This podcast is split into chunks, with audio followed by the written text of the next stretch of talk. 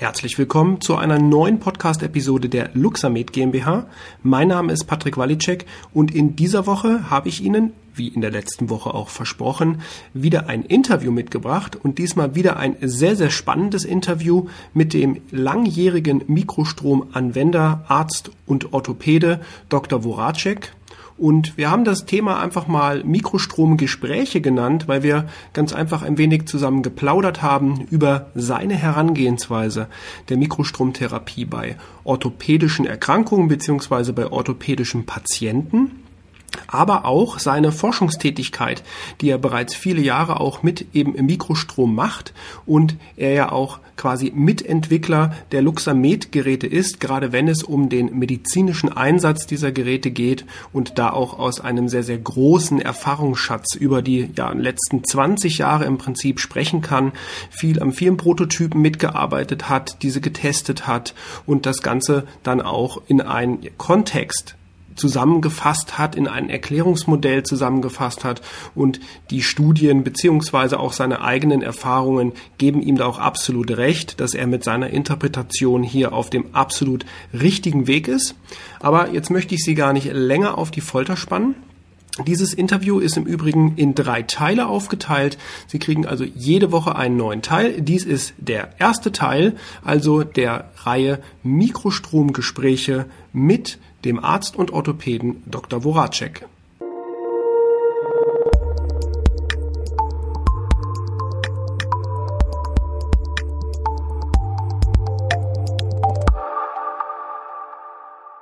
einer neuen Podcast-Episode.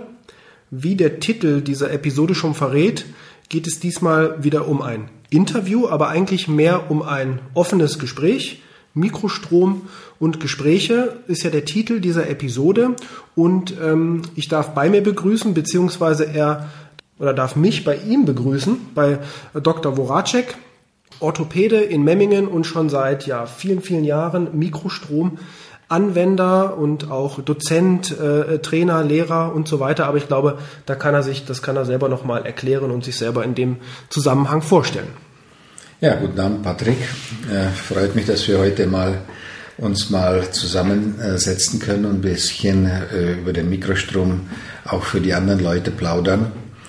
Und ähm, ja, ich äh, bin Orthopäde, arbeite seit äh, über 20 Jahren mit dem Mikrostrom, beziehungsweise habe es äh, weiter mit erweitert und äh, Algorithmen entwickelt für Mikrostromanwendung. Daher ist der Mikrostrom seit 20 Jahren ein Teil meines therapeutischen und diagnostischen Lebens.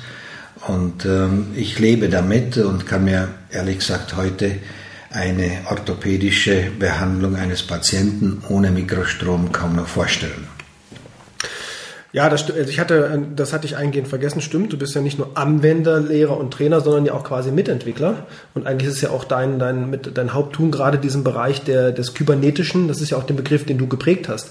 Der, die Kybernetik in der, in der Mikrostromtherapie. Wann haben wir damit, wann haben wir damit angefangen? Das war so 2009, 2010? Wir haben 2000 äh, begonnen mit Mikrostrom, mit Mikrostrom, Mikrostrom ja. und dann Angefangen äh, haben wir schon beim, bei, der, äh, bei der Entwicklung des Klinikmasters. Ja. Da gab es schon bereits äh, diese Ansätze und äh, die Entwicklung dieser neuen Algorithmen.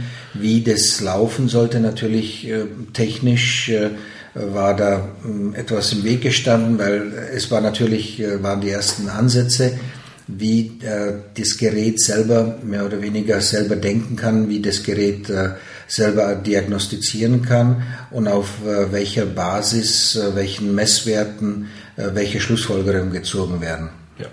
Ja. Das hatten wir schon in den Prototypen damals, wenn ich mich richtig zurückerinnere, beim, beim Klinikmaster und die richtig äh, serienreife finale Marktumsetzung war ja dann der HD 1000. Genau. Luxamed, ja. Genau.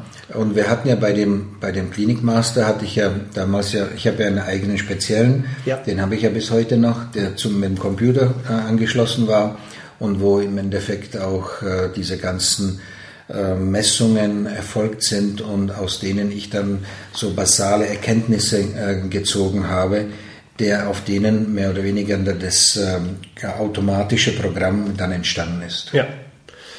Ähm, bevor wir da jetzt noch tiefer auch einsteigen, so ein bisschen auch in den Bereich frequenzspezifischer Mikrostrom und äh, diese Kybernetik und wie so deine Vorgehensweise ist zu den Messungen, weil du das gerade gesagt hast. Die Messungen für die, die das jetzt äh, das Gerät nicht kennen, das, das Verfahren nicht kennen, da geht es ja um eine Impedanzmessung, um ein Verhalten des Gewebes basierend auf die elektrische Impedanz und ähm, daraufhin wird, werden bestimmte Parametrisierungen im Gewebe beziehungsweise in dem Therapiegerät eingestellt. Aber was mich interessieren würde, wie viele Messungen hast du seit eigentlich wir angefangen haben damit ungefähr? Was, wie viel, wie viel würdest du sagen, wie viele Messungen hast du gemacht? Ich weiß nicht. Äh, also es sind mehrere dicke Ordner. Äh, DIN A4-Ordner. DIN A4-Ordner, äh, die ich gemessen habe. Aber ich, ich denke, das sind Hunderttausende von Messungen, äh, auf denen das Ganze passiert. Also ganz äh, simpel gesagt, äh, in, so in so einem Ordner sind sicherlich an die ähm, 20, 30.000 Messungen. Ja. Und ich habe mehrere Ordner, aber viele Sachen sind äh, nicht ausgedruckt worden, sondern äh, liegen noch im Computer ja. auf den Festplatten, die ich damals nicht mehr ausgedruckt habe, sondern dort dann gespeichert habe, weil das wäre das waren Papiere, Papiere, äh, die man da ausdrucken musste. Aber mir hat es dann schon gereicht, äh, nach, nachdem ich, sagen wir mal, hm, ich würde sagen, so 20.000 Messungen gemacht habe, um mir gewisse Überblick zu schaffen, was, wie, wie, welche Zusammenhänge mehr oder weniger bestehen. Ja, ja. Ja, das ist ja auch die wichtige Basis. Ich meine, das versuchen wir schon auch lange ja durchzusetzen. Ich meine, du erinnerst dich an die Studie in Dresden, in Kreischer, die Studie halt auch mhm. um den, den genau. es ist ja nicht nur so, dass man von der technischen Seite und der, natürlich auch der medizinischen Seite, wir brauchen natürlich auch die wissenschaftliche Seite. Heutzutage ja noch mehr als eigentlich früher, ja. durch die gesetzlichen Forderungen, die wir einfach auch haben. Und da sind natürlich Messungen und einfach eigene äh, Forschung extrem wichtig. Machen wir aber mal einen Schritt zurück. Ähm, mach, äh, erklär mir doch mal, wie ist so dein, ja, oder andersrum, fangen wir mal so an. Wie schätzt du so den, den Weg des Mikrostroms, wie du ihn ganz am Anfang in, in 2000 kennengelernt hast? Auch von der technischen Seite, jetzt mal so ganz allgemein gesagt. Wie ist für dich so die, die Evolutionskurve? Wie würdest du die für dich beschreiben? Naja, die Evolutionskurve ist schon sehr, sehr, äh, sehr extrem abgelaufen. Wir haben uns äh, innerhalb, sagen wir mal, fünf Jahren 2005 haben wir schon mehr oder weniger gewusst, wie was aussehen soll, wie die, ähm, wir haben schon da angefangen, äh, haben wir schon begriffen, wie, wie das klinische Bild äh, im Zusammenhang mit gewissen Kurven zu interpretieren ist, beziehungsweise umgekehrt, wie man die, wie die Kurven, welches klinische Bild uns darstellen. Und ähm, ähm, ja, das ging schon relativ schnell. Und dann kam anschließend natürlich mit den neuen Geräten konnten wir viel feiner messen, wir konnten viel besser Kurven darstellen. Wir haben ähm, auch einfach viel mehr Information bekommen und diese Information haben natürlich das ganze, äh, diesen ganzen Prozess äh, beschleunigt. Sie haben nicht einfacher gemacht, aber sie haben beschleunigt insofern, dass wir dann sehr schnell äh, erkannt haben, welche, welche Prozesse wie die Steuerung äh, verbessert werden müssen, beziehungsweise welche für uns relevant sind und welche äh, nicht so relevant sind. Daher die, die, die Evolution war in den ersten zehn Jahren gegeben, weil da die ganzen theoretischen Grundlagen ähm, oder 90 Prozent der theoretischen Grundlagen geschaffen wurden und anschließend war das praktisch diese Umsetzung dieses Know-hows in, in der Technik äh, ja. gefragt. Und das war, das war ein sehr langer Weg, äh, weil ähm, da gibt's, äh, da gab es tausende Möglichkeiten und äh, davon habe ich äh, keine Ahnung. Das mussten natürlich Leute machen, die sich damit auskennen, aber dass die auch die Leute das begreifen, was wir äh, wollten, welche die Vorgaben, die wir gesetzt haben, wie wir die umgesetzt haben wollten. Das mussten die natürlich machen, mhm. nur wir konnten es nicht kontrollieren. Ja, schwierig, ja, natürlich. Also das sind halt immer, also ich sage mal so, das sind so zwei Welten auch. Ne? Wir, haben die, wir haben die medizinische Welt und wir haben die auf der anderen Seite die technische Welt, wo man schauen muss, wie kann ich das jetzt äh, vernünftig, vielleicht auch mit einer Art KI, also künstlichen Intelligenz irgendwo ja auch verknüpfen und dann auch kommt die dritte, eigentlich die dritte Welt noch dazu. Äh, wie bekommt man es auch im Markt konformitätsbewertet, sprich CE gekennzeichnet und zugelassen? Das ist ja dann auch mal der Schritt, der dann im Anschluss ähm, folgt. Vielleicht ich, will, ich würde noch gerne etwas dazu sagen. Wir haben damals gelernt, also in den ersten zehn Jahren, wie die, die Kybernetik da abläuft, wie, die, wie dieses rückbezügliche System sich gegenseitig beeinflusst und so weiter. Die nächste Entwicklungsstufe war, ich denke seit 2010 oder sogar etwas später, äh, da kommen wir so langsam in die Quantenmechanik oder Quantenmathematik oder Quantenphysik, wo wir dann angefangen haben zu lernen, äh, dass ähm, diese Kurven, die wir, äh, die wir dann bekommen haben aufgrund dieser kybernetischen Messungen, ähm, neu zu interpretieren bzw. zu sehen, dass wir im Endeffekt äh, vieles noch nicht gesehen haben, noch nicht erkannt haben und das erst jetzt ähm, äh, zunehmend möglich war. Mhm. Ja, absolut. Ja. Ja, und da kommt natürlich dann noch stärker auch der technische Aspekt ja. mit, mit dazu, ne, der, beziehungsweise der physikalische, der physikalische Aspekt. Aber gehen wir nochmal, wie sieht, was denke ich auch viele Zuhörer interessiert, nicht nur die Zuhörer, sondern auch die Anwender interessiert. Wie ist so dein klassisch täglicher Umgang äh, mit dem Thema Mikrostrom und auch LED-Licht, das ist ja nur auch mit dabei, in der Praxis. Also ganz klassisch, es kommt ein Patient zu dir. Woher weißt du, dass du dort äh, Mikrostrom Luxamed einsetzt? Ist vielleicht die erste, glaube ich, entscheidendste Frage. Was sind die Parameter da für dich? Ja gut, man, man muss sich grundsätzlich oder prinzipiell mal äh, zwei paar mehrere Sachen klar werden. Ähm, sämtliche orthopädische Erkrankungen, da ich als Orthopäde arbeite, äh, muss ich das natürlich äh, so auslegen. Äh, es gibt äh, strukturelle Probleme, die der, also anatomische Probleme, es gibt funktionelle, also motorische, neuromotorische Probleme, es gibt hormonelle Einflüsse, es gibt metabolische Einflüsse, aber jede Erkrankung oder jedes Erkrankungsbild oder jedes Problem hat immer eine metabolische Antwort in dem Gewebe zugrunde. Das heißt, äh, verstauche ich mich, äh, habe ich äh, im Gewebe eine Reaktion und ähm, da habe ich eine Narbe, ist es auch eine Reaktion im Gewebe, aber ich weiß, es gibt gewisse äh, standardmetabolische äh, Spurbreiten, in denen das Gewebe arbeitet. Und wenn es halt erkrankt, egal auf welche Art und Weise, dann überschreitet es diese Grenzen nach oben oder nach unten. Entweder erhöht sich der Stoffwechsel auf irgendeine Art oder er, der Stoffwechsel wird unterdrückt.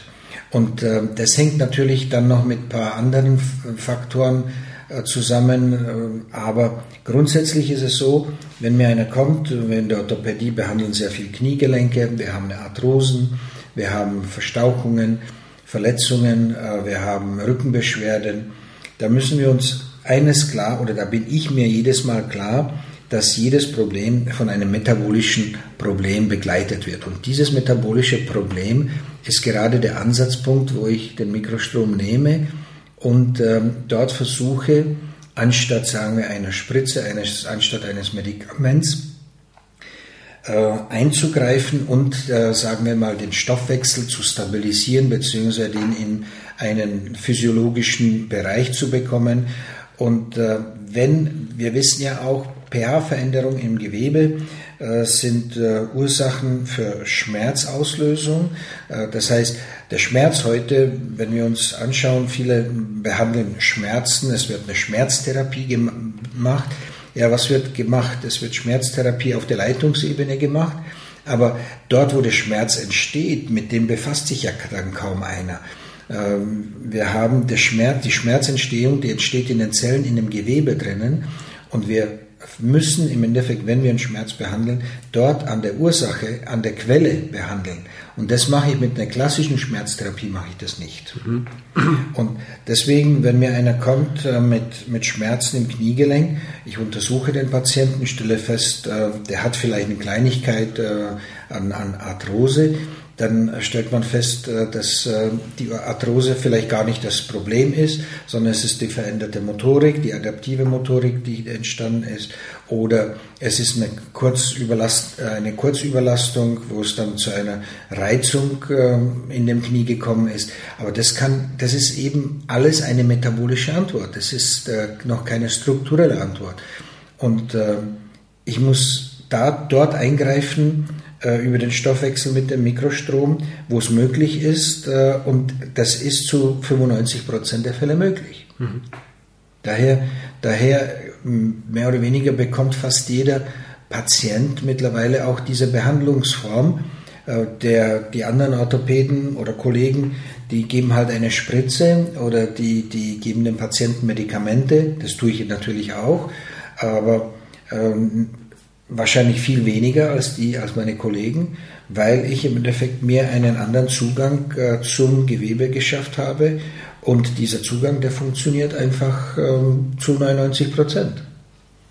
Zu 99 Prozent, okay, ja, das ist schon, das ist eine sehr gute, eine, eine, eine extrem gute Erfolgsquote, will ich mal sagen. Ja, vielleicht sind es 98 Prozent, ja, ja, ja, aber, ne? aber, aber äh, mein, über 90 Prozent. Über 90, weit über 90 Prozent, äh, also ich meine, mittlerweile habe ich ja noch natürlich so eine langjährige Erfahrung, dass ich schon abschätzen kann, welche Therapie wann und welche Therapie ich äh, zu welchem Zeitpunkt, in welchem Stadium einsetzen kann.